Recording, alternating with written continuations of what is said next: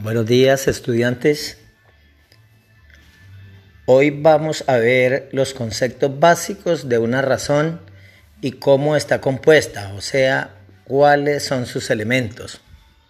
Podemos decir que la razón de dos números es el cociente indicado de dichos números. En otras palabras, la razón es una división de dos números. También podemos identificarla con una fracción pero hay que tener cuidado.